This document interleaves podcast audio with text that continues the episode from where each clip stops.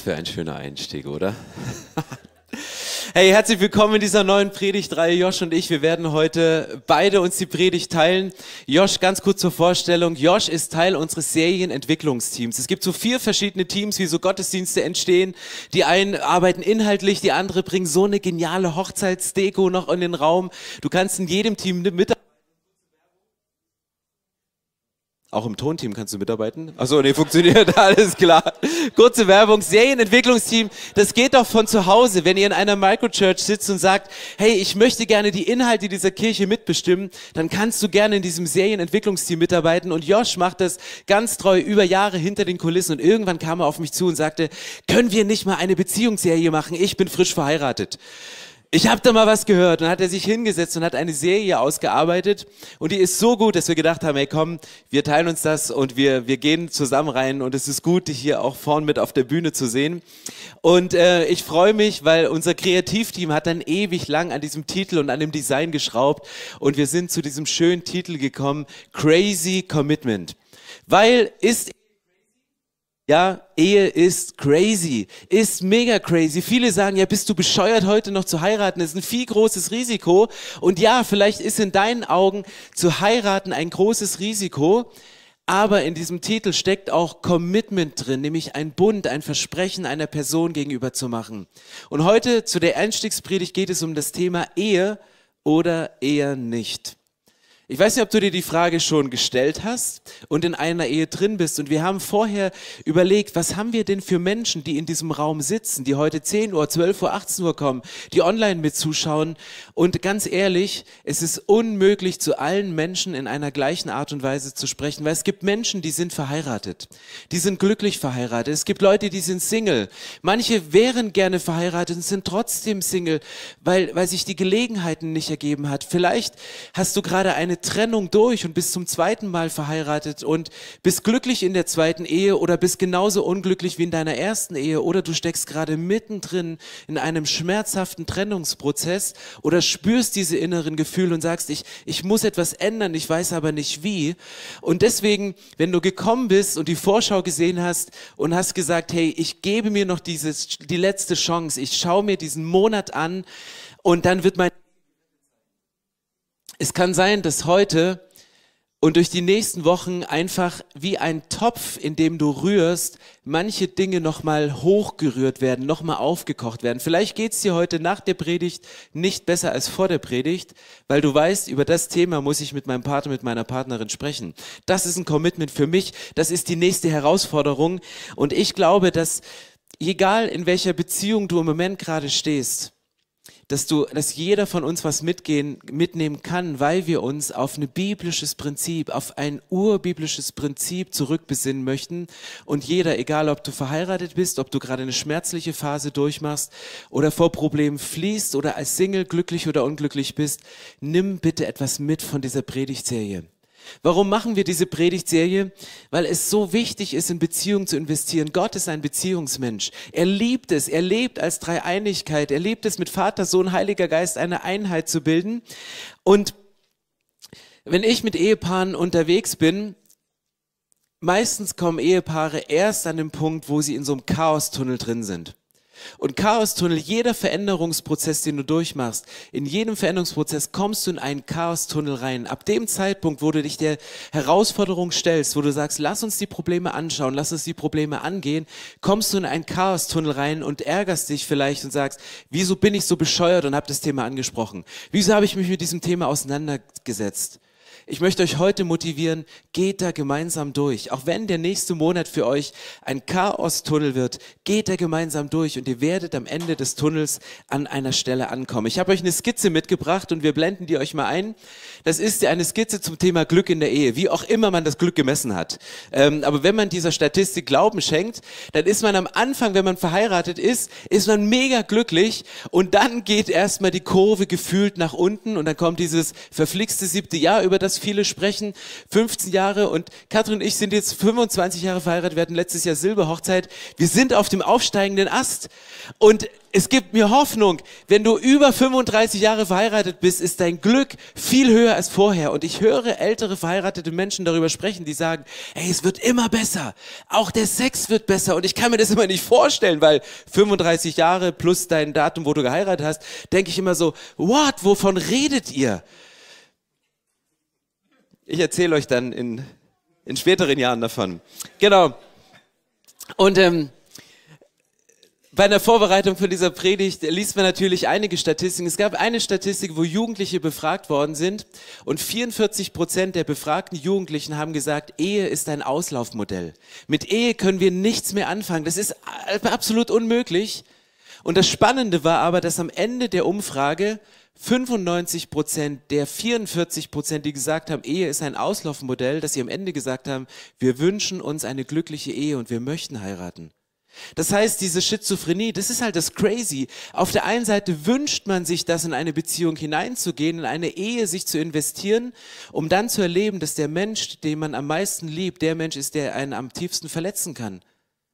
Und das ist die Spannung, das ist das Crazyhafte an unserer Ehe. Und ganz am Anfang, wenn du zurückgehst, dann, dann findest du in der Schöpfungsgeschichte, dass Gott Mann und Frau schuf. Und die beiden, die waren im Garten Eden, ohne Scham, ohne Anklage, die sind mit Gott dort gewandelt. Und es war das perfekte Verhältnis zwischen den beiden. Und dann kam der Sündenfall, dann kam die Sünde. Und was kam mit der Sünde in die Ehe, in die Beziehung hinein?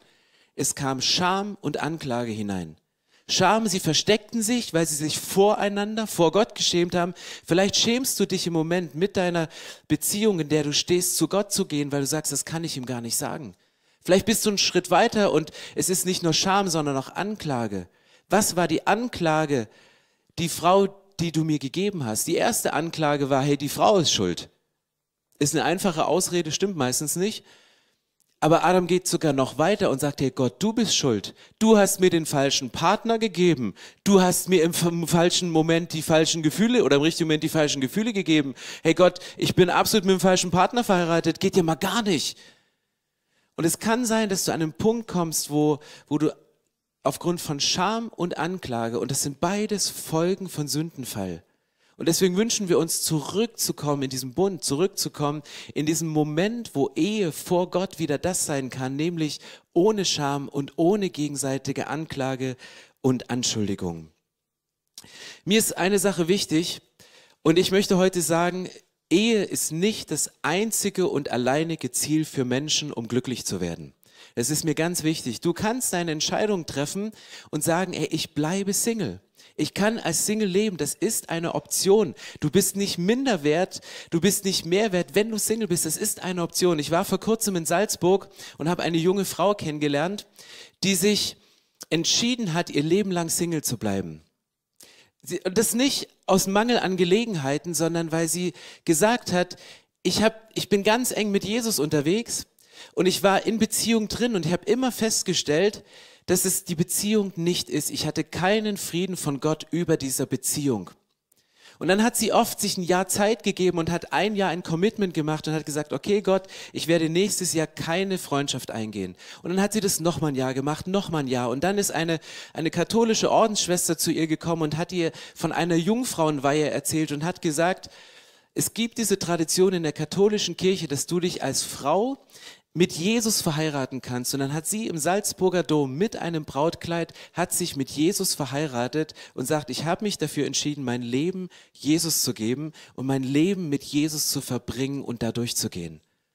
Und ich habe diese Frau kennengelernt, eine inspirierende Persönlichkeit. Wir haben zusammen an der katholischen Uni gelehrt in Salzburg und, und du merkst das Herz und die Leidenschaft für Jesus, aber sie hat sich entschieden, Single zu bleiben. Und Paulus schreibt das im Korintherbrief, im ersten Korintherbrief, Kapitel 7, Vers 26, da steht, Wegen der schweren Zeiten, die uns bevorstehen, halte ich es für das Beste, wenn ein Mensch unverheiratet bleibt. Das sagt Paulus damals in eine Situation hinein, wo er sagt, die Zeiten sind gerade nicht die besten. Wir haben viel zu tun im Reich Gottes und auch rundherum sagte, es ist das Beste, Paulus, also ist Paulus Meinung hier, das Beste ist für Menschen, wenn er unverheiratet bleibt. Wenn du eine Frau hast, dann löse die Ehe nicht auf.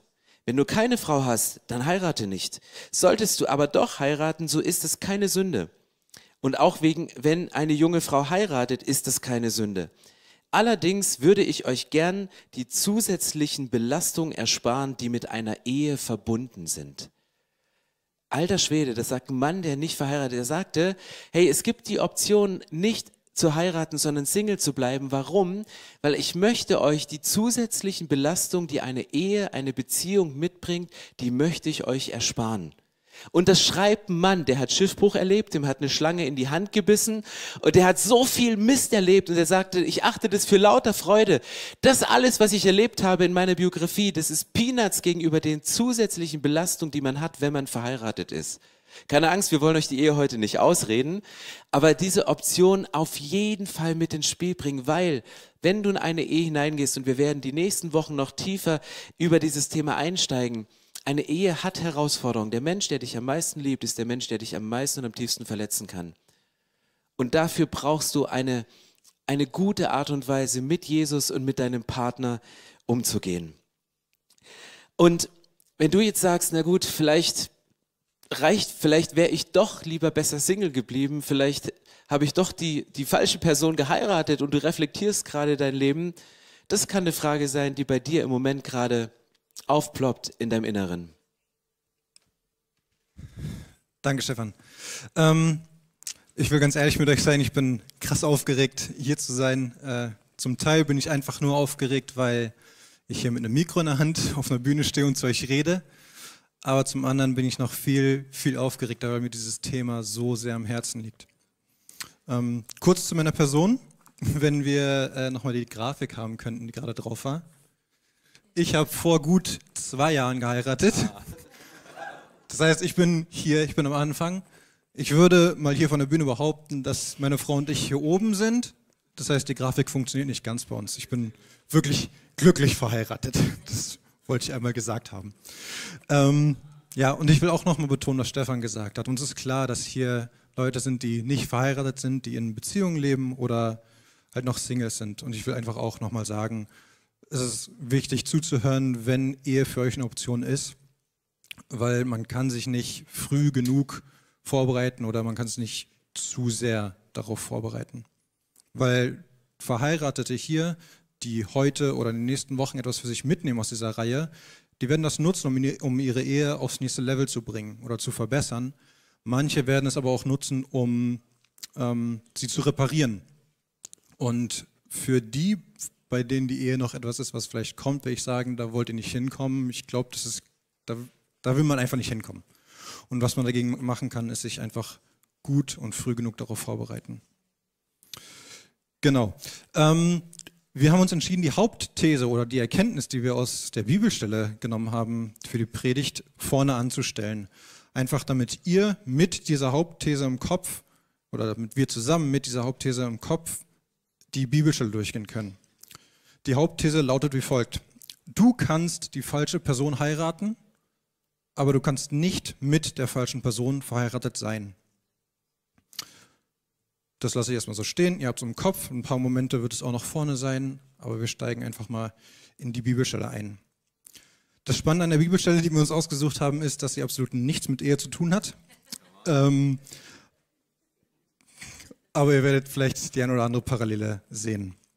Ähm, die Bibelstelle steht in Josua 9 und 10. Das sind zwei Kapitel, die werde ich jetzt nicht einfach vorlesen. Ich werde sie euch erstmal in Kontext packen, wiedergeben und die entscheidenden Verse euch vorlesen. Die werde ich euch nicht vorenthalten. Der Kontext ist folgender. Josua ist der Anführer von Israel. Er hat übernommen, nachdem Mose gestorben war und hat Israel, also das Volk Israel, bereits in das gelobte Land, in das versprochene Land von Gott geführt. Dort gab es aber fünf Könige, fünf Königreiche, die ähm, das nicht so gern gesehen haben, dass Israel da jetzt ankam und äh, dieses Land für sich beanspruchen wollte. Und die haben sich entschieden, die Israeliten wieder zu vertreiben. Und Gott hat Israel auch schon vorgewarnt, dass dort Leute sein werden. Das Land wird nicht einfach leer sein, da werden welche sein, die werdet ihr vertreiben müssen. Und ich werde euch dabei helfen. Und ihr sollt auch keine, und das ist wichtig, keine Friedensverträge mit den Menschen, mit den Völkern aus diesem Land schließen. Ähm, es gab aber auch eine Stadt, die Stadt namens Gibeon. Und die Gibeoniter aus dieser Stadt, die haben auch Geschichten gehört von Israel. Und sie haben gehört, wie jedes Volk, jede Armee, die sich Israel in den Weg gestellt hat, äh, ja, vernichtet wurde. Die Gibeoniter hatten aber keine Lust zu sterben und sie hatten auch keine Lust, ihr Land zu verlassen. Deswegen haben sie sich eine Liste überlegt, wie sie dem beiden entgehen können. Was sie also gemacht haben, ist, sie haben Boten geschickt zu Josua und zu den Menschen Israels und haben äh, bevor sie losgezogen sind, sich ganz alte Klamotten angezogen, alte Sandalen, altes, hartes, trockenes Brot eingepackt und uralte Weinschläuche mitgenommen. Und sind zu Josua gegangen und haben gesagt, hey Josua, wir haben so viele tolle Geschichten über euch und euren Gott gehört und wir würden gerne Freunde sein. Wollen wir nicht einen Friedensvertrag schließen? Und in dem Moment hat Josua noch gesagt, ähm, wo seid ihr denn überhaupt her? ähm, weil wenn ihr hier aus der Gegend seid, dürfen wir keinen Friedensvertrag mit euch schließen, weil das hat uns unser Gott verboten. Das war natürlich die perfekte Vorlage für die Gibeoniter, weil sie dann sagen konnten, nee, nee, kann nicht sein, guckt mal unsere Klamotten an, guckt mal dieses alte, trockene, harte Brot an, was wir mitgebracht haben. Das haben wir frisch aus dem Ofen genommen, als wir losgezogen sind. Das heißt, wir können gar nicht aus dieser Gegend sein. Und jetzt kommen die entscheidenden Verse, die ich euch gerne vorlesen will, aus Josua 9, 14 bis 18. Die Israeliten prüften das Brot der Ankömmlinge, aber sie befragten nicht den Herrn. Danach schloss Josua einen Friedensvertrag mit ihnen, in dem er zusicherte, sie am Leben zu lassen. Diesem Abkommen stimmten die Anführer Israels durch einen Schwur zu. Drei Tage später, nachdem sie den Vertrag geschlossen hatten, stellte sich heraus, dass die Leute ganz in der Nähe lebten. Die Israeliten waren nämlich weitergezogen und hatten die betreffenden Städte innerhalb von drei Tagen erreicht. Die Städte hießen Gibeon, Kephira, Beroth und Kiriat Jeachim. Sie griffen die Städte jedoch nicht an, denn ihre eigenen Anführer hatten es ihnen vor dem Herrn, dem Gott Israels, geschworen. Also nochmal zusammengefasst, Gott hat Israel verboten, einen Friedensvertrag zu schließen. Die Israeliten haben Gott nicht nochmal um Rat gebeten, haben den Friedensvertrag aber vor Gott geschworen. Einfach kurz mal zusammengefasst. Was aber auch zu der Zeit dann passiert ist, ist, dass diese fünf Könige, die ich vorhin schon erwähnt habe, auch davon gehört haben, dass die Gibeoniter jetzt einen Friedensvertrag mit den Israeliten haben. Und die dachten sich dann, na gut, bevor wir die Israeliten bekämpfen, bekämpfen wir erstmal die Gibeoniter die sind dann natürlich logischerweise zurück zu den Israeliten gegangen und haben gesagt, hey, wir sind doch Freunde, wir haben einen Friedensvertrag geschlossen, wollt ihr uns nicht helfen, äh, die fünf Könige zu besiegen? Und ich finde es mega spannend, darüber nachzudenken, wie es Josua in diesem Moment gehen musste. Ähm, ich persönlich glaube, ich wäre richtig schnell in diese Denke reingekommen, von wegen, Gott, du bist so groß, ich weiß, ich habe einen Fehler gemacht, ich habe einen Vertrag geschlossen, den ich nicht hätte schließen dürfen und ich komme da nicht raus. Und jetzt schickst du diese fünf Könige, um die Gibeoniter zu vernichten, damit ich aus diesem Vertrag rauskomme. Gott, du bist so groß. Halleluja, Amen. Aber das Spannende ist, dass Gott eben nicht so ist. Gott sagt, nee, nee, nee, ihr habt einen Vertrag geschlossen, deswegen erfüllt diesen Vertrag auch. Und ich werde euch dabei helfen. Und dann passiert, was so oft passiert im Alten Testament, Israel zog in den Krieg und hat die fünf Könige besiegt. Was aber spannend ist an diesem äh, Krieg oder was da passiert ist, steht in Josua 10,11. Das würde ich euch auch gerne einfach nochmal vorlesen. Als die Amoriter, das war eins der Königreiche, gegen die, gegen die die Israeliten gekämpft haben, auf der Straße, die vor Bethoron heran, herunterführte, vor den Israeliten flohen, bewarf der Herr sie mit großen Hagelkörnern vom Himmel, bis sie Aseke erreichten. Der Hagel tötete mehr Feinde, als die Israeliten mit dem Schwert umgebracht hatten. Und das ist krass, weil hier sieht man, wie persönlich Gott es nimmt, wenn sein Name on the line ist, sage ich jetzt mal, wenn sein Name Teil eines solchen Bundes ist. Ein Bund, der eigentlich gar nicht hätte geschlossen werden dürfen. Aber Gott wird aktiv und tötete mehr Feinde, als die Israeliten es mit dem Schwert konnten. Deine Frage ist jetzt wahrscheinlich, was hat diese Geschichte mit meiner Ehe zu tun? Was hat sie mit meinem derzeitigen Problem zu tun? Wenn wir über Ehe sprechen im biblischen Kontext, dann reden wir über einen Bund. Wir reden über einen Bund, der geschlossen wird und Gott ist einer der drei Bundespartner. Damit ist Gott on the line. Gott ist mit drin. Und wenn Gott seinen Namen draufschreibt, dann bleibt er auch in diesem Bund drin. Und das ist diese große Herausforderung mit diesem Bund. Wir waren am Anfang des Jahres zu Amore von unserem Movement die große, das, das große Highlight. Und da war ein älteres Ehepaar auf der Bühne. Sie, die Frau, mega crazy, mega unkonventionell. Ihr Mann, Staatsanwalt, mega korrekt.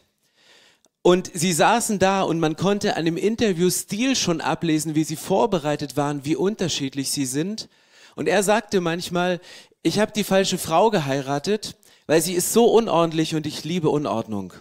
Und irgendwann gab es für ihn diesen heilsamen Moment und er sagte, wenn es ordentlich wäre, dann wäre sie nicht mehr da. Und mir ist lieber, dass sie noch da ist, als dass bei mir Ordnung im Haus ist. Das war für mich so ein berührender Moment, der genau diesen Satz gesagt hat, sagte, du kannst die falsche Person heiraten, aber du kannst nicht mit der falschen Person verheiratet sein.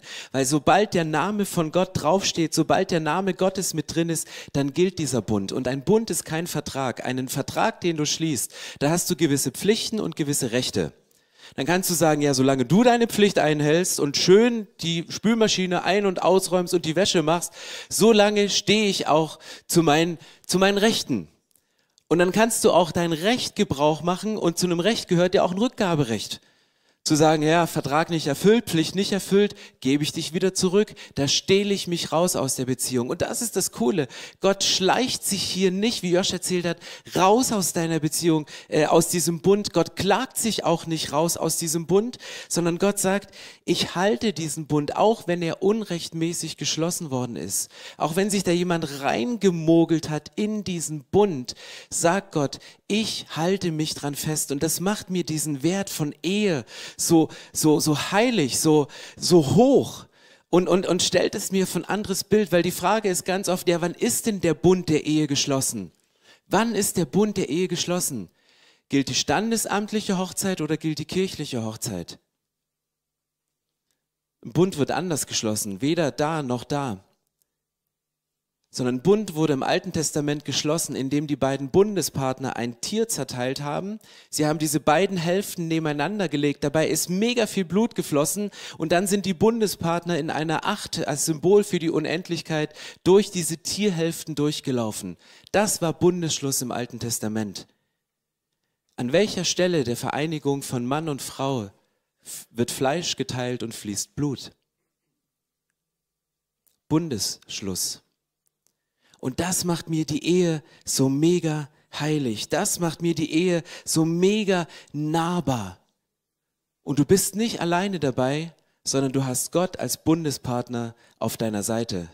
Aber die Frage ist, zieht sich Gott irgendwann zurück aus so einer Beziehung oder bleibt Gott dabei?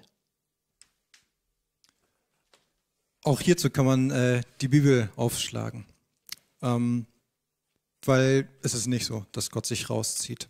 Wenn man sich den Bund, den die Gibeoniter mit den Israeliten geschlossen hat, anguckt, dann kann man sehen, dass Gott auch noch lange, nachdem dieser Bund geschlossen wurde, voll hinter diesem Vertrag steht. In diesem Bund, Entschuldigung. ähm, und zwar können wir lesen in 2 Samuel 21, direkt der erste Vers. Ich lese einfach mal vor. Das ist 400 Jahre später. Das ist krass. Während Davids Regierungszeit herrschte drei Jahre lang eine Hungersnot und David befragte den Herrn deswegen. Der Herr antwortete, auf Saul und seiner Familie lastete eine Blutschuld, weil, er, weil sie die Gibeoniter ermordet haben. 400 Jahre später ist Gott immer noch voll invested in diesen Bund, der eigentlich hätte gar nicht geschlossen werden dürfen, aber weil sein Name daran attached war, ähm, ist noch voll da drin. Ähm, wenn wir also sehen, wie krass wichtig und wie persönlich Gott aktiv wird, wenn man so einen Bund schließt vor Gott, sollten wir Menschen, wenn wir einen Bund dieser Art, Beispiel die Ehe, eingehen, uns das auch gut überlegen, bevor wir diese Entscheidung treffen, weil letzten Endes, wenn man es runterbricht, ist Liebe eine Entscheidung. Ähm, mag sein, dass das banal und unromantisch klingt, aber ich glaube, jeder Verheiratete hier, jeder verheiratete Mann oder Frau würde mir zustimmen, dass Ehe nicht immer romantisch ist. Ehe kann sehr romantisch sein. Ehe ist wahrscheinlich die intimste und tollste Beziehungsform, die zwei Menschen miteinander eingehen können. Ehe schenkt Kraft, bietet Geborgenheit. Ehe ist aber auch nicht immer romantisch. Ehe ist auch Arbeit, Ehe ist auch Aufopferung, Ehe ist auch Kompromisse eingehen. Und das sind alles Entscheidungen, die man dann treffen muss, wenn man an der Ehe halten will. Ich habe mal mit einem jungen Mann geredet, der mir erzählt hat, dass er total Angst davor hat, äh, sich zu verlieben, die Person zu heiraten und dann nach ein, zwei Jahren Ehe die Person nicht mehr zu lieben. Er hat Angst, dass diese Gefühle weggehen. Und diese Angst ist meiner Meinung nach total berechtigt, weil Gefühle können sich total verändern im Laufe der Ehe. Natürlich läuft es meistens so ab, dass man sich verliebt, man datet zwei, drei Jahre und man guckt, ob die Gefühle noch da sind. Das ist auch ein total guter Indikator dafür, um den Partner fürs Leben zu finden. Aber auch wenn diese Gefühle nach vier Jahren noch so stark sind, reicht das nicht aus. Das, was wichtig ist und was bleibt, ist die Entscheidung für die andere Person, die man bei der Hochzeit trifft. Weil bei der Hochzeit verspricht man dem Gegenüber ja auch nicht, ich verspreche dir, dass meine Gefühle für dich immer so bleiben werden. Das ist ein Versprechen, das können wir Menschen gar nicht geben, weil wir unsere Gefühle nur bedingt kontrollieren können. Was wir aber dem Gegenüber versprechen, ist die Entscheidung für die Person. Man sagt der Person manchmal wortwörtlich oder manchmal zwischen den Zeilen, ich werde dich nicht verlassen. Ich weiß, ich bin Trouble, ich weiß, ich bin Ärger aber ich kenne dich mittlerweile auch schon so gut, dass ich weiß, dass du manchmal nicht ganz einfach bist. Aber ich bleibe trotzdem bei dir. Ich entscheide mich für dich und es gibt nichts, was mich glücklicher machen könnte. Letzten Endes hat es ja auch einen guten Grund, dass man die Eheversprechen abschließt mit Ja, ich will und nicht mit Ja, ich fühle.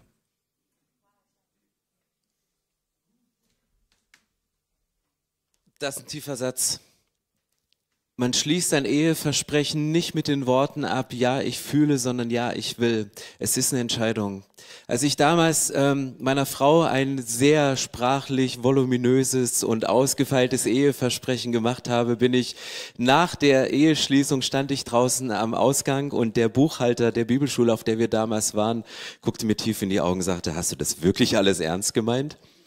Und ich dachte, ich habe den Zettel später nochmal rausgekramt. Ja, in dem Moment habe ich es wirklich gemeint, aber ich hätte die Predigt vorher hören sollen, um zu wissen, was man da wirklich ähm, hineinspricht. Aber ich glaube, Ehe ist eine Entscheidung. Ich bin in einer Gegend groß geworden, in der Herrnhuter Ecke. Und ich weiß nicht, ob ihr die Geschichte rund um Nikolaus Graf von Zinsendorf kennt. Er war ein erweckter Mann, der eine große erweckliche Bewegung in Deutschland im Glauben hervorgerufen hat. Und sie haben Missionare in alle Welt geschickt. Und irgendwann haben die Missionare angerufen haben sie nicht, weil es gab noch keine Telefone, irgendwie signalisiert, hey, wir schaffen das hier alleine nicht, wir brauchen eine Frau. Und dann haben sie in Herrnhut gesessen und haben Frauen gefragt, die bereit sind, in die Mission zu ziehen zu diesen Männern. Und sie haben das losgeworfen, sie haben darüber gebetet und haben diese Frauen in die Mission geschickt. Klingt nach einer arrangierten Ehe, aber sie haben funktioniert. Sie haben damals funktioniert und ich glaube, ist eine These, könnte man nochmal drüber predigen oder tiefer philosophieren. Arrangierte Ehen funktionieren, wenn man sich arrangiert. Du kannst nicht, du kannst den falschen Partner heiraten, aber nicht mit dem falschen Partner verheiratet sein. Ich möchte jetzt keinen Schmerz von irgendjemandem kleinreden, weil für mich ist dieses Thema Ehe auch mehr ein Thema für die Seelsorge als von der Bühne, weil wir können hier viele Weisheiten bringen. Wir können von unseren Statistiken und von glücklichen Ehen ähm, erzählen und schwärmen. Wir können aber auch die Tiefen und den Schmerz, die verbunden ist mit einer Erzähl Ehe, mit euch teilen. Aber jede Beziehung ist unterschiedlich, jeder steht an einem unterschiedlichen Punkt. Aber was bleibt, ist dieser Zuspruch, wenn Gott sagt, ich habe mich involviert, dann bin ich Teil und ich gehe da nicht raus und ich verlasse dich nicht. Ich bin bei dir in den höchsten Glücksmomenten, aber ich gehe mit euch auch durch die dunkelsten Täler und ich trage euch da durch. Und lasst uns an diesem Prozess dranbleiben. Und die Stelle, die Josh vorgelesen hat, hey, 400 Jahre später steht noch zu dem Bund. Und wir sind jetzt vielleicht, vielleicht bist du vier Monate oder vier Jahre oder 40 Jahre in diesem Prozess drin. Gott ist immer noch da, Gott ist immer noch involviert. Gott hat sich nicht aus diesem Bund zurückgezogen mit keiner Faser seines Lebens. Aber ich glaube, dass du nicht jedem Gefühl, was du hast, auch wenn es positive Gefühle sind, diesem nachgeben musst. Und Gefühle sind mal positiv, sie sind mal negativ aber auch positiven Gefühlen musst du nicht nachgeben. immer nachgeben. Weil manchmal kann dich auch ein positives Gefühl überwältigen und du kannst dich in so einen Bund hineinschleichen und auf einmal ist es da. Und dann stehst du mit der Herausforderung zu sagen, das ist jetzt die Realität. Bist du bereit, dann die Konsequenzen davon zu tragen?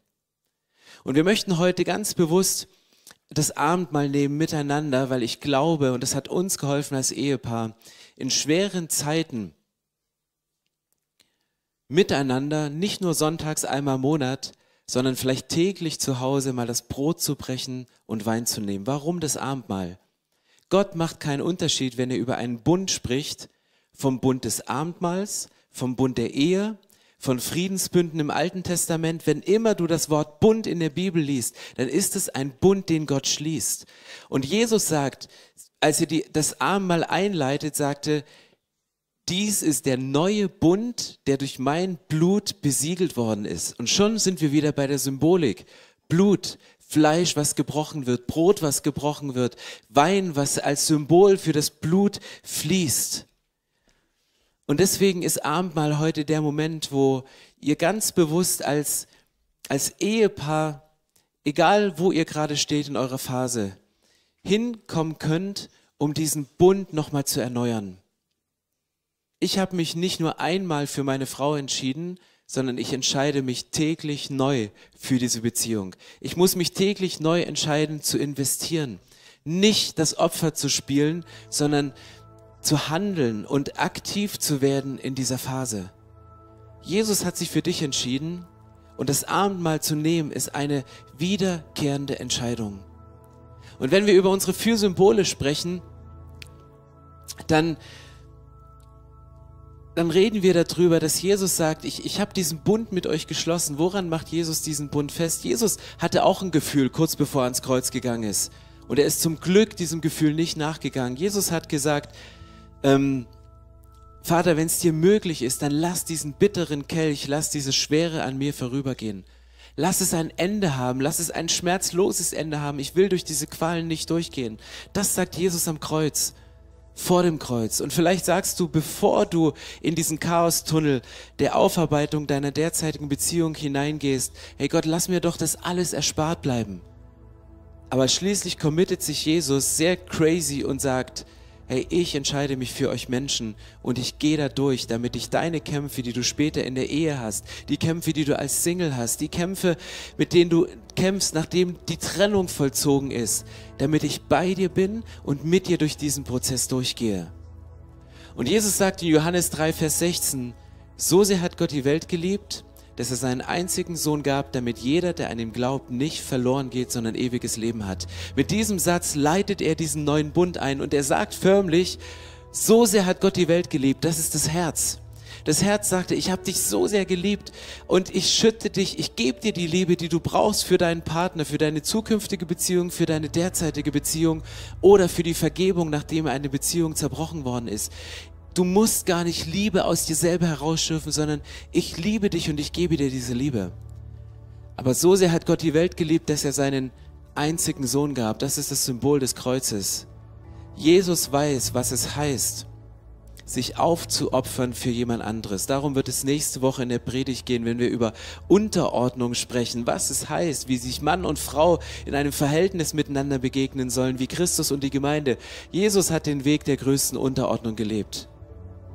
So sehr hat Gott die Welt geliebt, dass er seinen eigenen Sohn gab, damit jeder, der an ihn glaubt, und jeder, der an ihn glaubt, bedeutet, dass der Weg, den du gegangen bist, und da kommt Wiederherstellung ins Spiel. Egal, was in deinen Beziehungen gelaufen ist, egal wie viel Schmerz du im Moment gerade trägst, wie viel Verletzung du mit dir herumschleppst aus der Vergangenheit rund um das Thema Beziehung wenn dir heute bewusst geworden ist, was für ein heiliger Bund der Ehe entstanden ist, wann er entstanden ist und wie Gott sich dazu stellt und sagt, ich involviere mich da mit meiner kompletten Kraft mit rein, dann heißt es auch, dass er mit seiner kompletten Kraft mit dir wieder zurückgehen kann auf einen göttlichen Weg.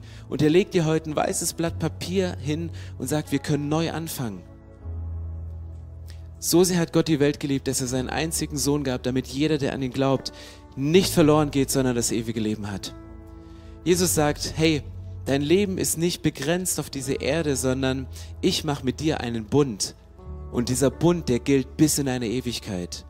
Und genauso wie du erlebst auf dieser Erde, wie ich mich involviere in deine persönlichen Themen, genauso bist du involviert in meine Ewigkeit. Du bist ein Teil und nichts und niemand kann dich aus meiner Hand reißen. Herr, lass uns aufstehen. Ich möchte gerne ein Gebet sprechen. Und nach dem Gebet werden wir in eine Worship-Zeit reingehen, wo wir über Dinge sprechen. Und uns als Kirche ist es mega wichtig, dass wir nicht erst am Ende eines Gottesdienstes miteinander und füreinander beten, sondern die ganze Celebration den Raum haben für Gebet. Wir haben Frauen und Männer hier, die ganz persönlich mit dir und für dich beten können. Du kannst während der Zeit nach vorn kommen und du kannst das Abendmahl nehmen, möglicherweise mit deinem Partner, um Dinge wiederherzustellen, um Dinge wieder in Ordnung zu bringen. Nimm das Stück Brot und sag, ja, es ist etwas zerbrochen bei uns. Vielleicht hast du den Schmerz erlebt, dass dein Partner fremdgegangen ist und du weißt nicht, wie du damit umgehen kannst. Vielleicht bist du derjenige, der diesen Bund gebrochen hat mit deinem Partner, hat aber bisher noch nicht drüber gesprochen. Dann nimm es zum Anlass und sag, ey, ich will es wiederherstellen, aber ich gehe jetzt rein in diesen Chaostunnel und ich vertraue dir, dass du mein Partner an meiner Seite bleibst, auch wenn wir jetzt über Themen sprechen, die bisher nur im Inneren und im Verborgenen passiert sind. Nehmt dieses Symbol des gebrochenen Brotes, aber bleibt da nicht stehen, sondern nehmt das Wein als Symbol der Wiederherstellung, der Vergebung und des, des Siegels von Gott, dass er sagt, hey, mein Bund, egal ob das der Bund mit den Menschen ist für eine Ewigkeit oder der Bund in Beziehung, ich involviere mich, ich gebe mich da voll rein und egal wer dich loslässt, ich halte dich fest bis zum Ende. Lass uns die Augen schließen und beten. Jesus, ich danke dir, dass du einen Bund mit uns Menschen gesprochen hast. Ich danke dir, dass der Bund der Ehe ein Symbol ist auf das Große, was du mit uns Menschen gemacht hast. Und Jesus, ich bitte dich um Liebe für die Menschen, denen es gerade an Liebe mangelt, für die Beziehungen, in denen sie stehen. Ich bitte dich um Vergebung für die Dinge, die wir getan haben, die außerhalb deines von dir gedachten Rahmens des Bundes passiert sind wo wir deinen Weg verlassen haben, um woanders das zu holen, was wir brauchten. Jesus, ich danke dir, dass du ans Kreuz gegangen bist und dass du mir nicht nur meine Schuld vergeben kannst, sondern dass du mir auch die Verletzungen heilst, die entstanden sind durch den Bruch des Bundes. Und ich danke dir, dass du uns heute wieder einen neuen Bund hinlegst und sagst, Hey, lass uns erneut hineingehen. Committe dich mir, auch wenn es crazy scheint, diesen Schritt zu gehen und dich hinzuknien und zu sagen, Jesus, ich danke dir, dass du mich liebst. Ich bitte dich um Vergebung für meine Schuld. Ich bitte dich um Heilung für meine Verletzung. Ich nehme dich an als mein Herrn, der am Kreuz für mich gestorben ist. Und ich besiegle diesen Bund, der nicht nur zu Lebzeiten gilt, sondern eine Ewigkeit mit dir. Und ich bete das, Jesus, in deinem heiligen Namen. Amen. Amen. Ich lade euch ein, jetzt während der Worship-Zeit ans Kreuz zu gehen, mit dir zu beten, nach vorn zu kommen, das Abendmahl zu nehmen, als Ehepartner, auch als Single, wenn du sagst, ich möchte heute noch mal ganz bewusst ein Commitment geben. Was immer das sein wird, zu sagen, Gott, ich bin bereit für eine Ehe. Ich mache mich ready, nicht mit einer Liste von Anforderungsprofil, wie ein Partner sein muss, sondern wie ich mich schön machen möchte, wie ich sein möchte für meinen Partner. Nutz diesen Moment des Abendmahls und zelebriere mit deinem Jesus deinen individuellen Bund mit ihm. So schön, dass du dich von zu Hause oder unterwegs dazugeschaltet hast, um eine unserer Predigten zu hören. Wir haben dafür gebetet, dass dein Glaube gestärkt wird, dass du neue Hoffnung bekommst und dass deine Liebe erneuert wird. Und wenn das passiert ist durch diese Predigt, dann abonnier doch den Kanal, teile ihn mit deinen Freunden und werde Teil dieser Kirche. Und wenn du sagst, darüber hinaus möchte ich diese Kirche gerne im Gebet und finanziell unterstützen, dann teilst du mit uns einen Traum. Und wir haben einen Traum, dass diese Botschaft von Gottes Liebe und von dem Glauben an ihn nicht nur hier in Berlin bleibt, sondern über die Grenzen der Stadt, über die Grenzen des Landes weit hinausgeht. Dann machst du das mit deinen Gebeten, mit deiner Spende möglich. Vielen, vielen Dank, dass du Teil dieser Kirche bist und lass uns gemeinsam kooperieren, um das Reich Gottes